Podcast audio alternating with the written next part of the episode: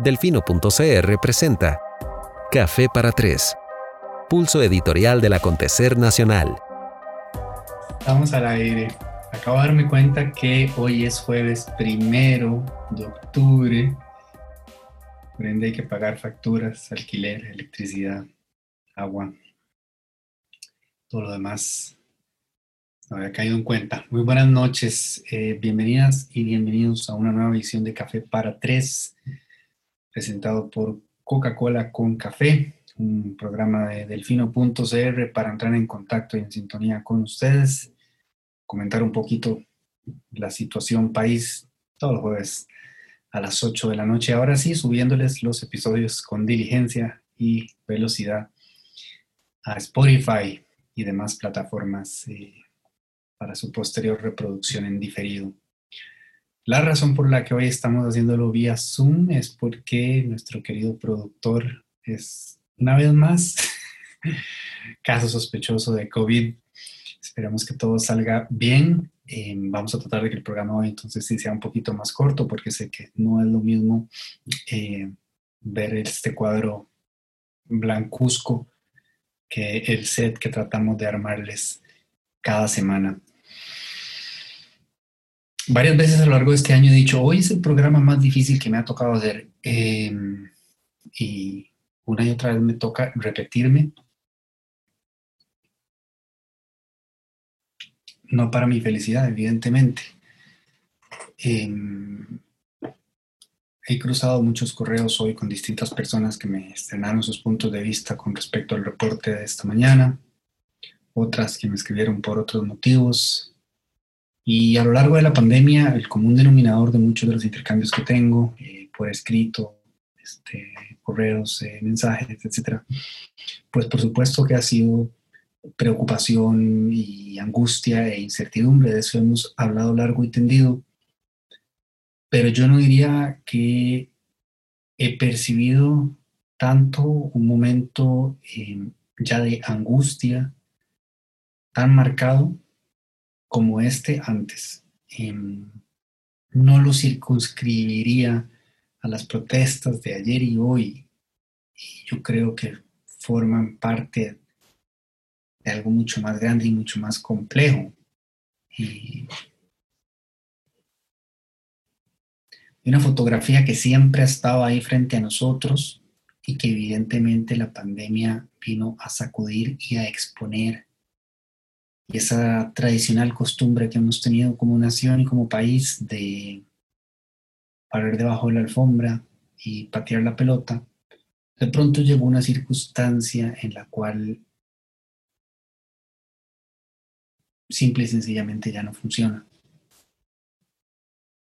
Em, no soy aficionado a dejarme abrazar por la desesperanza bajo ninguna circunstancia diría con toda transparencia y honestidad que em, una característica que depende de dónde se vea puede ser percibida como una debilidad o como una fortaleza que tengo es que siempre he sido una persona sensible. Las cosas suelen afectar a mí mucho, quizá un poco más de lo requerido y bueno, por eso en los últimos años he trabajado en eso, especialmente en esta profesión es muy importante ¿verdad? Cuando uno está en contacto con tantas personas en situaciones tan peculiares, tan particulares y tan difíciles, pues uno tiene que mantener tanta serenidad como pueda para ser de más ayuda.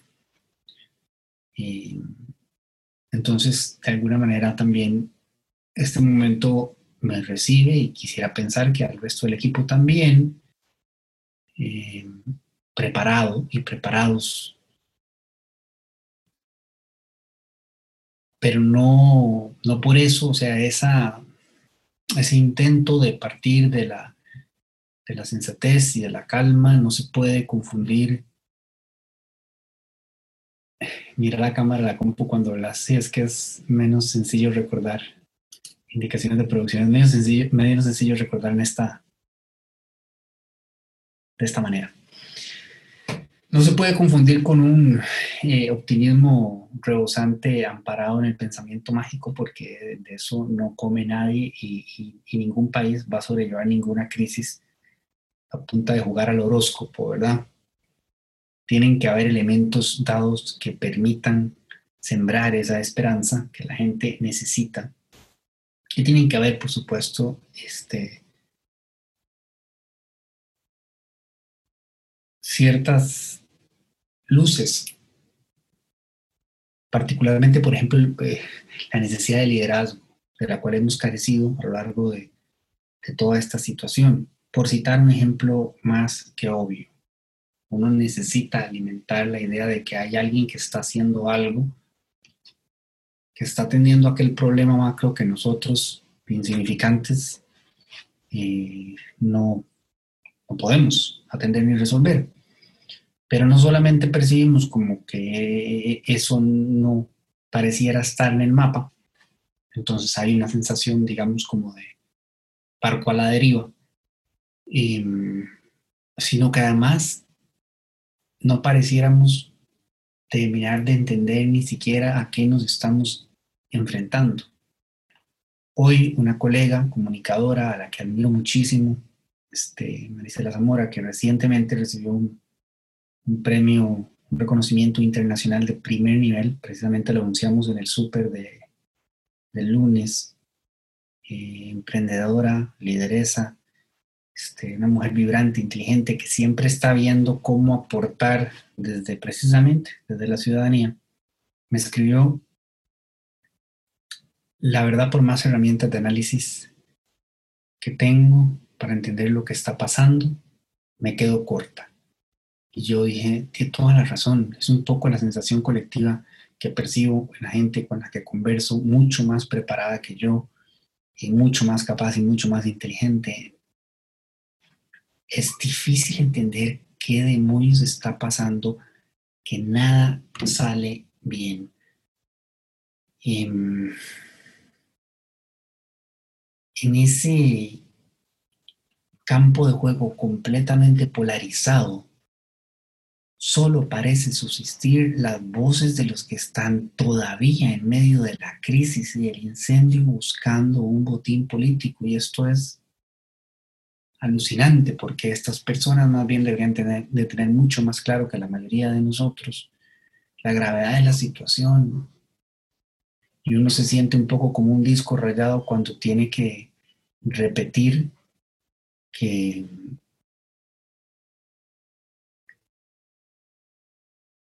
que este es el momento para cambiar el cassette, o sea, para dar eso de lado. Em, Me perdonan si el programa es altamente inusual. A ver, lo que todos están pensando, los bloqueos. Este, alguna gente me escribió hoy y me dijo que estas personas representan la voluntad del pueblo, como lo ha dicho Corrales. De verdad, somos cuatro millones y medio. Ayer se contaron algunas tres mil, pongámosle que, sería inusual, pero que hoy fueran más, llegarían a las 5.000. Este, podemos hablar de que representan la voluntad del pueblo. Yo por joder hago el ejercicio en Twitter, donde por supuesto es una cámara de eco este, no significativa, que no dice mayor cosa, pero que nos permitió hace una semana entretenernos con el ejercicio de sondear precisamente cuáles son los candidatos de Liberación Nacional y candidatas eh, con un mejor perfil dentro de esa burbuja, ¿verdad? Y fue muy interesante ese, ejercicio. Partimos de 16 candidatos distintos y, terminaron doña Diala y doña Cristiana eh, arrasando con aquello. Y para los curiosos y las curiosas, eh, dentro de los candidatos más o menos formales que sí se han mencionado, yo diría que fue Carlos Ricardo que quedó este, mejor ubicado. Esto pensando en quién podría liderar una papeleta de liberación nacional para el año que viene. Bueno, en fin, acabo de preguntar en Twitter que si la gente, que si están a favor de la manifestación del movimiento liderado por José Miguel Corrales y ser inmovido. Eh, en este momento lo que hay son poco más de 400 votos y, y está 92% a 8%, un 92% en contra.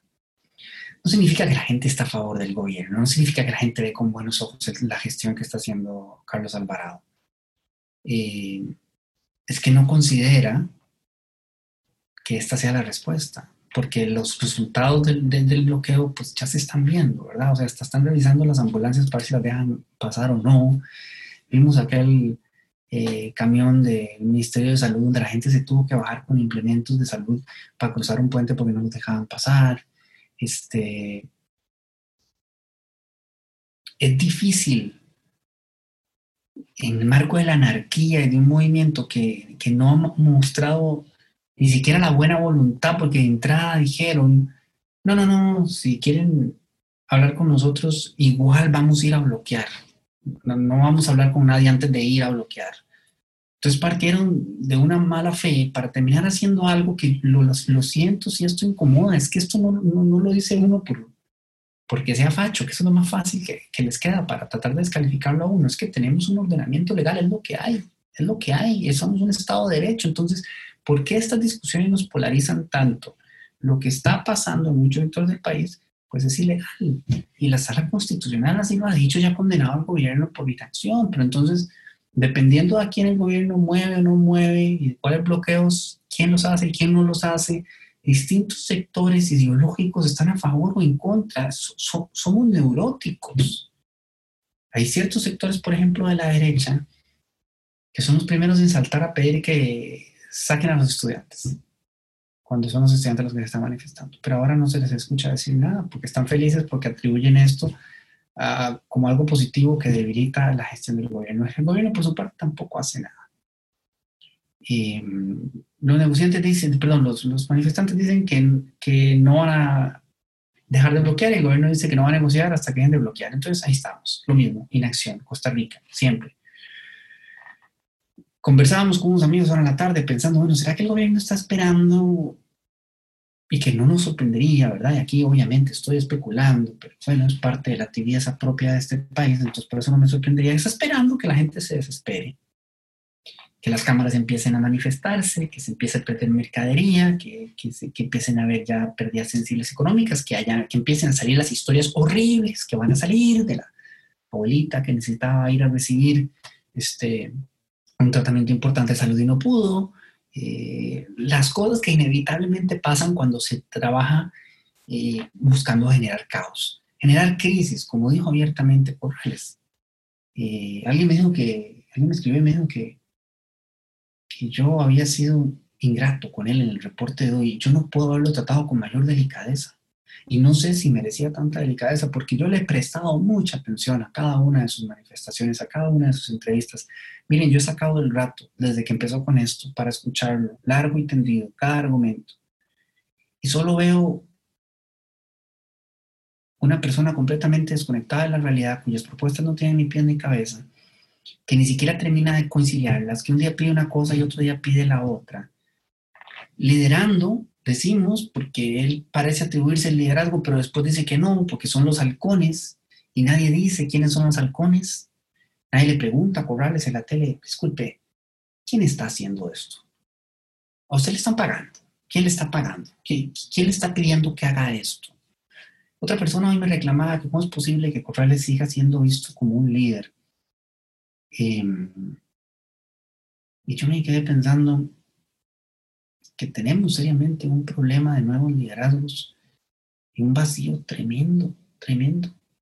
Estas figuras, con todo el respeto que merecen, porque no se trata de yo, ¿verdad? Estoy completamente opuesto eh, a la discriminación por edad para arriba y para abajo.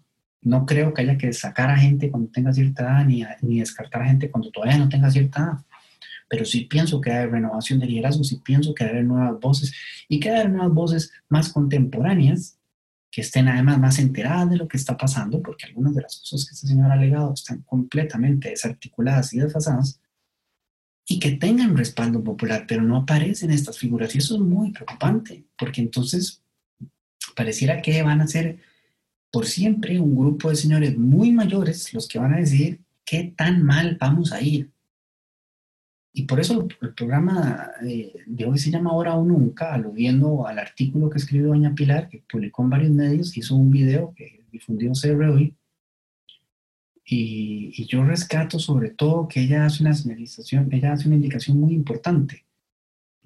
Em, este, es evidente, esto no lo dice ella, esto lo digo yo, es evidente que, que la ciudadanía quiera manifestar su descontento con el gobierno actual, ¿verdad? Se le atribuye al gobierno actual la necesidad de tomar decisiones, por supuesto, tiene que hacerlo, pero digamos, esta, esta situación en la que estamos no es responsabilidad exclusiva de este gobierno actual, desastroso como lo haya sido, lo que usted quiera, pero es responsabilidad de todos nosotros por muchísimo tiempo, por muchísimo tiempo. Ella empezó citando... Eh, la segunda mitad del gobierno de Oscar Arias y como el de Laura Chinchilla este, tampoco pudo revertir el tema del déficit fiscal. Hay que poner un asterisco ahí porque no es porque no lo haya intentado. Eh, luego Luis Guillermo tampoco, y luego don Carlos me intentó al inicio y después este, ahí metió un golazo con lo que fue y no fue, y después cayó la pandemia y nos fuimos a cantar.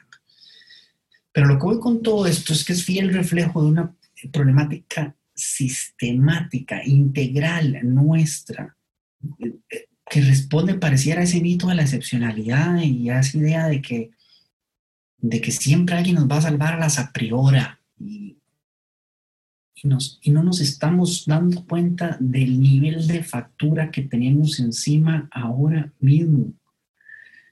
Y entonces, tan pintorescos somos que, que lo que tenemos esta semana es esto, estos incidentes que se están reportando este, ayer y hoy y, la incapacidad, y ni siquiera la Defensoría de los Habitantes puede tener una posición clara, porque ayer dijo una cosa y, hoy dijo otra. No parecemos ser capaces de tener este, un mínimo consenso para sentarnos a conversar. A mí me importa siete hectáreas eh, de rábano hervidos y don Carlos tiene que llamar a don Rodrigo y a don Miguel Ángel y a doña Laura y traerse vuelta a doña Dialá y traerse a doña Rocío y traerse vuelta a, Chávez aunque esté enojado. Mire, tráigase a todos los que quieran, ya, ya, converse. Tengo entendido que ha estado estos días conversando con alguna gente que podría tener una idea de cuál es ese acuerdo suficientemente equilibrado para que tenga viabilidad política, para que pueda, podamos ir al fondo y que el fondo después decida darnos la mano. Tengo la fe de que eso esté pasando, porque pareciera que no está pasando nada, lo que pasan son los días, nada más. Y mientras pasan los días, el caldo de cultivo, y para que personas que la estén pasando muy mal, porque eso ya está pasando, porque estamos en una situación más que complicada, empiecen a inquietarse cada vez más y empiecen a perder la cabeza hasta que empiecen a pasar cosas que no suelen suceder acá. Y quizá por la idea, es precisamente porque nunca pasan, es que no hacemos nada para evitarlo. Entonces hoy no les hablo, ¿verdad? Desde el desencanto, la desesperanza, pero sí, sí desde una muy sincera angustia. Pero con un muy claro anhelo de que ojalá por una vez fuéramos capaces de librarnos de ese sesgo imbécil que tenemos, de atribuirle a todos aquella maldad y aquella agenda oculta y aquella alineación ideológica que responde a su pronunciamiento, está a favor, está en contra, quiere esto, quiere lo otro. No, por favor, sacudámonos de eso. Es demasiado simplista pensar que estamos los malos contra los buenos y los buenos contra los malos. No, tenemos una responsabilidad compartida de todo el país. Y quienes están o estamos, porque tendríamos que incluir a nuestro medio también, en ciertas posiciones de cierto liderazgo, tenemos una responsabilidad especial y tenemos que participar de las soluciones y colaborar a construir ese camino. No podemos estar peleando entre nosotros como lo he estado viendo en las últimas semanas medios tirando, un medio que le tira al otro, otro medio que le tira al otro. Todo es como que todos queremos generar más caos y más ruido y más enemistad y más desconfianza. Y gente que tiene tantísimo en común. Y el otro día había hecho un. Estaba investigando un rato sobre eso. Luego les paso el dato. En otro programa hablo de eso, de cuál es el, porcentaje de cosas que tenemos en común y cuál es el de las en las que diferimos. Es ridículo, es como 96 contra 4 y ese 4 de repente pareciera ser 70 porque todo el mundo está con los pelos de punta. Eh, y además cada quien vendiéndose su propia fantasía donde la solución no le va a afectar. Em, es ridículo decir esto, pero pareciera que, que mucho de lo que necesitamos pasa por un cambio de actitud, necesitamos madurar, necesitamos madurez política y madurez profesional y confiar los unos en los otros y las unas en las otras, entre todos, este, en la capacidad que tengamos de resolver esto ya, porque ya no hay espacio para el diálogo y para la comisión de notables y, y para, no, o sea, eh, eh, quiera o no, y en eso tiene toda la razón doña Pilar, Carlos Alvarado tiene que enfrentar esta bronca. Si el hombre no quería ser presidente, si quedó por rebote, si quedó por eh, la corte, si quedó por... Nada de eso importa ya. Está ahí. El pueblo lo puso ahí. Tiene que enfrentar esta bronca. No lo puede enfrentar como lo hizo ayer aludiendo a los mártires y próceres de la patria y, y diciendo además, es curioso porque él como que a veces dice que no le importa para nada la popularidad, pero no hace nada que sea realmente este, impopular, como que a la vez va ahí a tientas con el afán de no incomodar a nadie. Y, y, y, perdonen a la gente que este tema le resulte susceptible, pero nada más intrascendente y mejor ejemplo que el tema de la norma terapéutica. Es algo que debe resuelto día uno. Una vez usted pone de manifiesto, se prometió en campaña, esto está listo, el otro por cobarde no lo hizo, pero hay que poner el país a caminar, esta es una deuda histórica.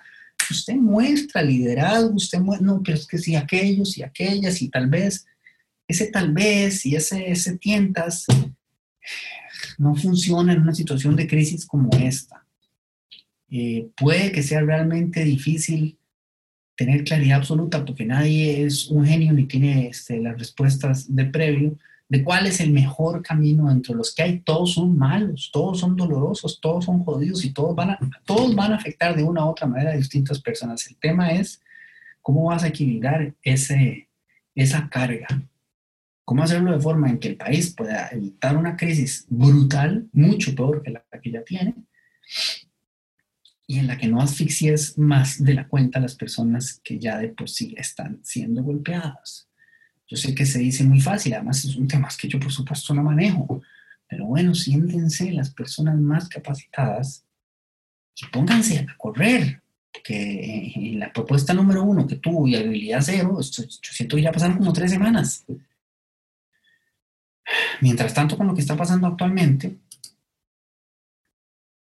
no sabemos ni qué pensar, ni cuál es el plan de esta gente. Hoy dijeron que querían el impeachment, o sea, por Dios, por amor de Cristo.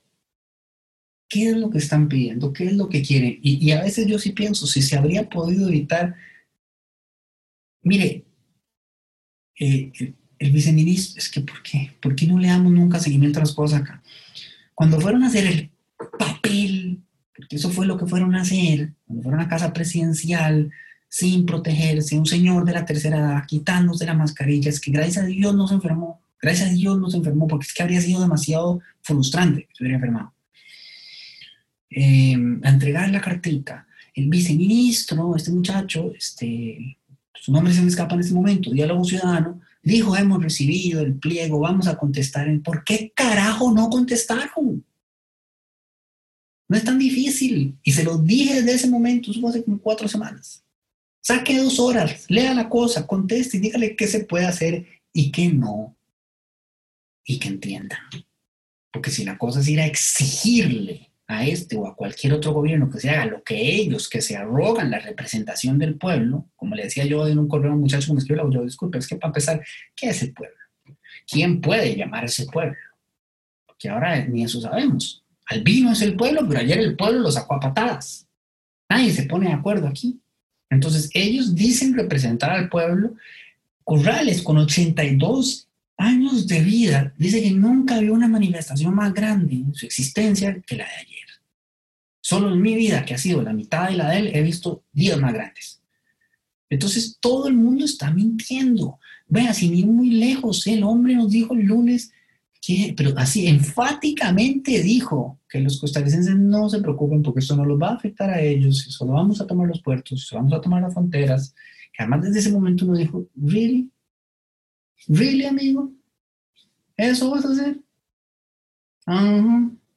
Por supuesto que no tomaron ninguna frontera ni ningún puerto, Pero eso era únicamente lo que iban a hacer y él fue muy enfático, como buen político, aseguró, mira, dos días después, hoy 51 puntos distintos del país bloqueados. Se hicieron exactamente lo que dijeron que no iban a hacer. Y vuelvo, repito, no, no tiene ninguna coordinación, no, tiene ningún, no se sostiene de ninguna forma el, el movimiento en, en, términos sustanciales, en, en nada. Pero si lo que querían tanto era ser escuchados, ahorrémosle al país todo lo que está pasando y los hubieran escuchado. Yo sé que Carlos está muy ocupado, perdón, que don Carlos Alvarado está muy ocupado. Yo lo entiendo.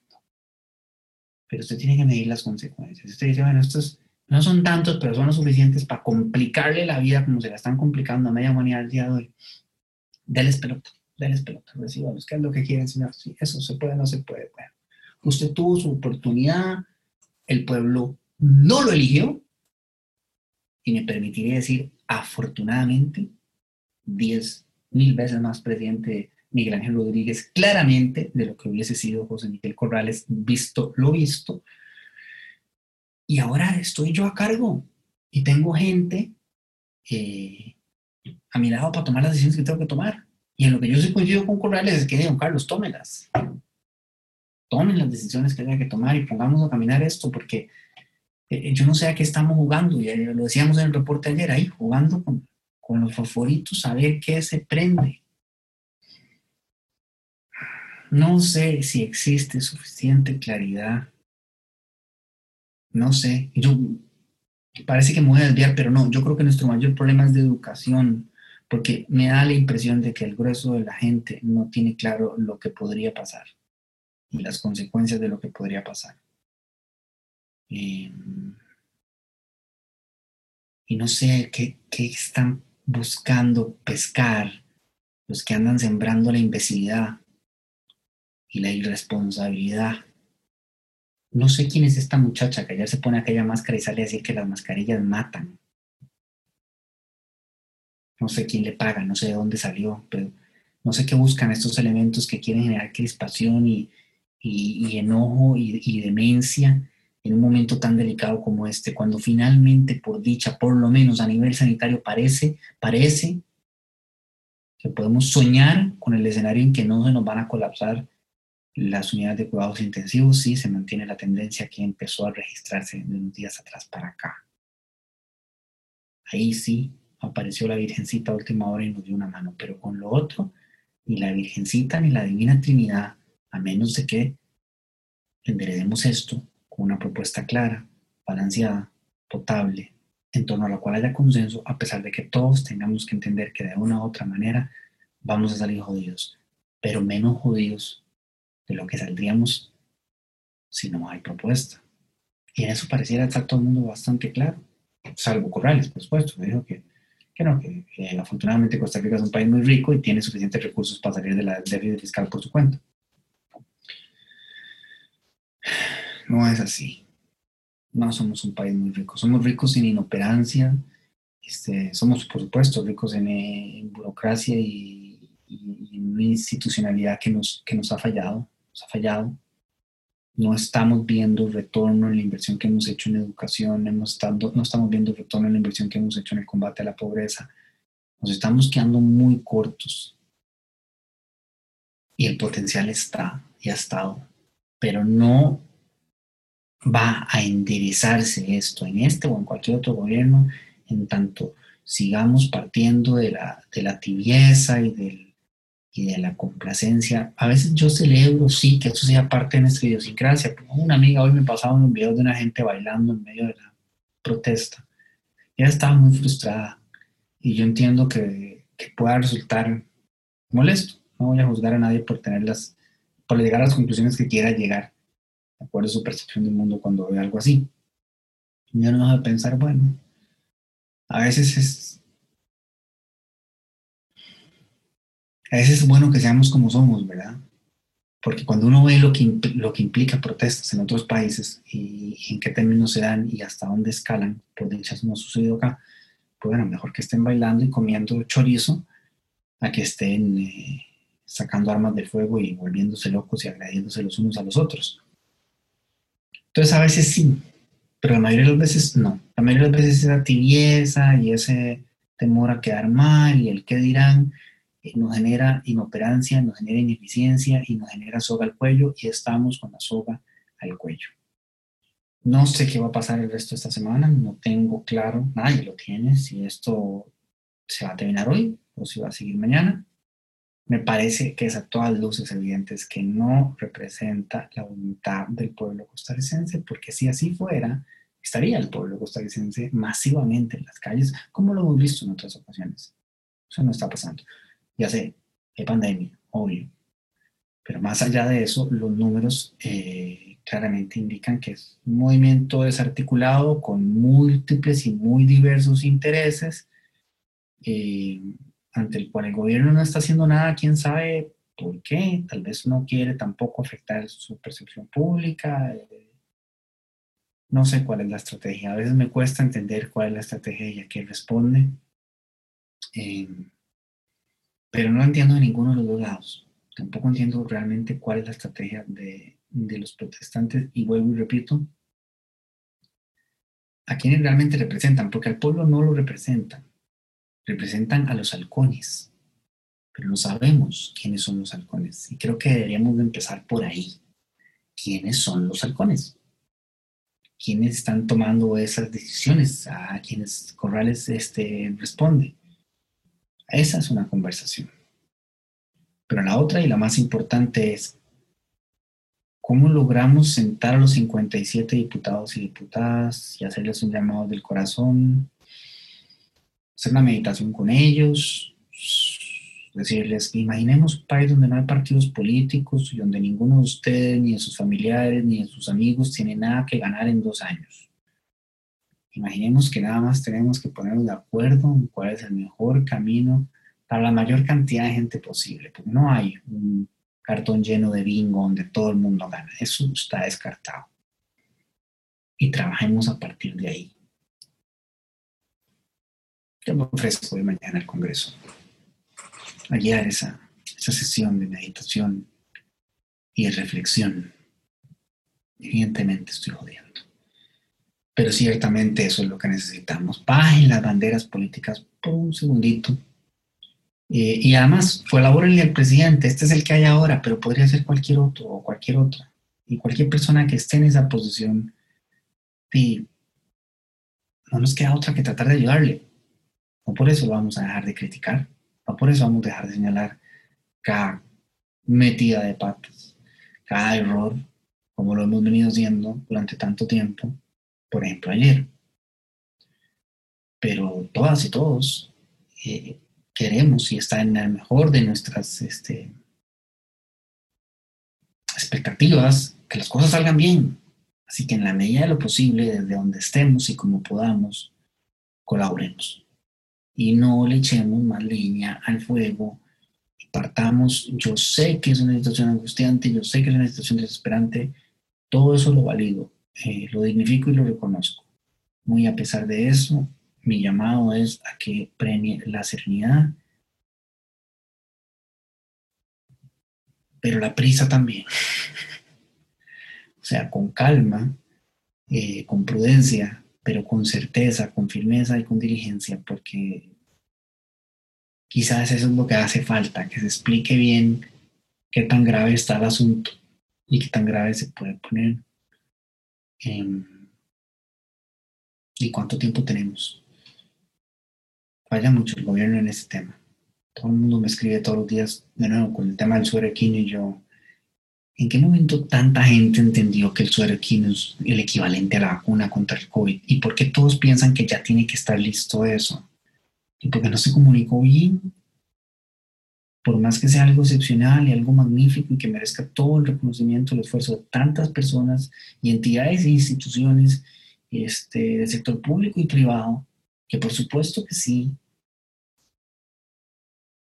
eso no significa que era que en Costa Rica íbamos a descubrir la vacuna de COVID y que va a estar lista la semana que viene. Y mucha gente parece haberlo entendido así. Entonces, de nuevo, la importancia de la comunicación algo está fallando, que no estamos comunicando bien, no solo lo sobre Quino, eh, sino la dimensión de la problemática que estamos enfrentando. va mucho más allá de que el Ministerio de Seguridad se a quedar sin plata para uniformes nuevos el año que viene, que eso de todas maneras va a pasar. Y va mucho más allá de eh, los cuántos son 16 millones de dólares que se gasta Hacienda al año en alquileres de edificios, desde, desde hace quién sabe. O sea, una vez más, todo lo que estamos viendo es producto de nuestra responsabilidad. O sea, no es la pandemia. La pandemia solo vino a quitar el, el velo, pero el desastre lo hemos tenido siempre y lo hemos permitido siempre.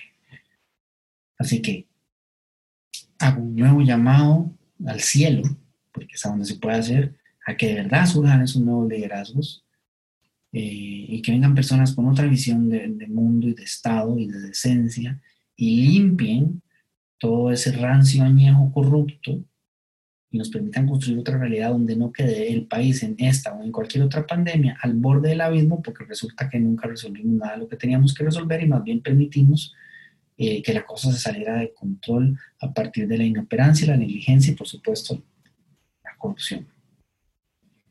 Pero como eso no va a pasar de hoy a mañana, y de hecho me preocupa que no veo suficientes nuevos liderazgos, entonces no sé si va a ser ni siquiera pasado mañana, lo que tenemos es lo que hay, con lo que hay es que hay que trabajar. Y en este momento el presidente es Carlos Alvarado. Eh, y hay que desear con todas nuestras fuerzas, este, anhelar que esto salga lo mejor que pueda salir.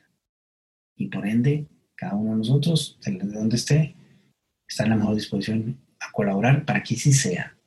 No por el beneficio del presidente, por el beneficio del país, y a mí me interesa, o sea, cero, si este hombre es, eh, este gobierno es recordado como un gran gobierno o como un mal gobierno, me interesa el porvenir del país y creo que a todos y todos los costarricenses también.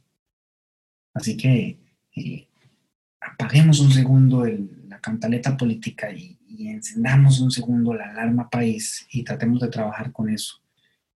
De parte de nosotros, sepan que estamos eh, todos a su disposición, en la medida del posible, ayudar este, con lo que esté a nuestro alcance e informarles eh, lo mejor que podamos. Sé que el programa de hoy fue altamente inusual por circunstancias ya descritas, es más una reflexión abierta en torno a lo que está pasando que un programa, digamos, en términos regulares, pero no queríamos este, dejar de hacerlo. Por supuesto, les recomiendo eh, leer el artículo que escribió Doña Pilar, Ahí me cuentan qué les parece, con qué están de acuerdo, con qué no.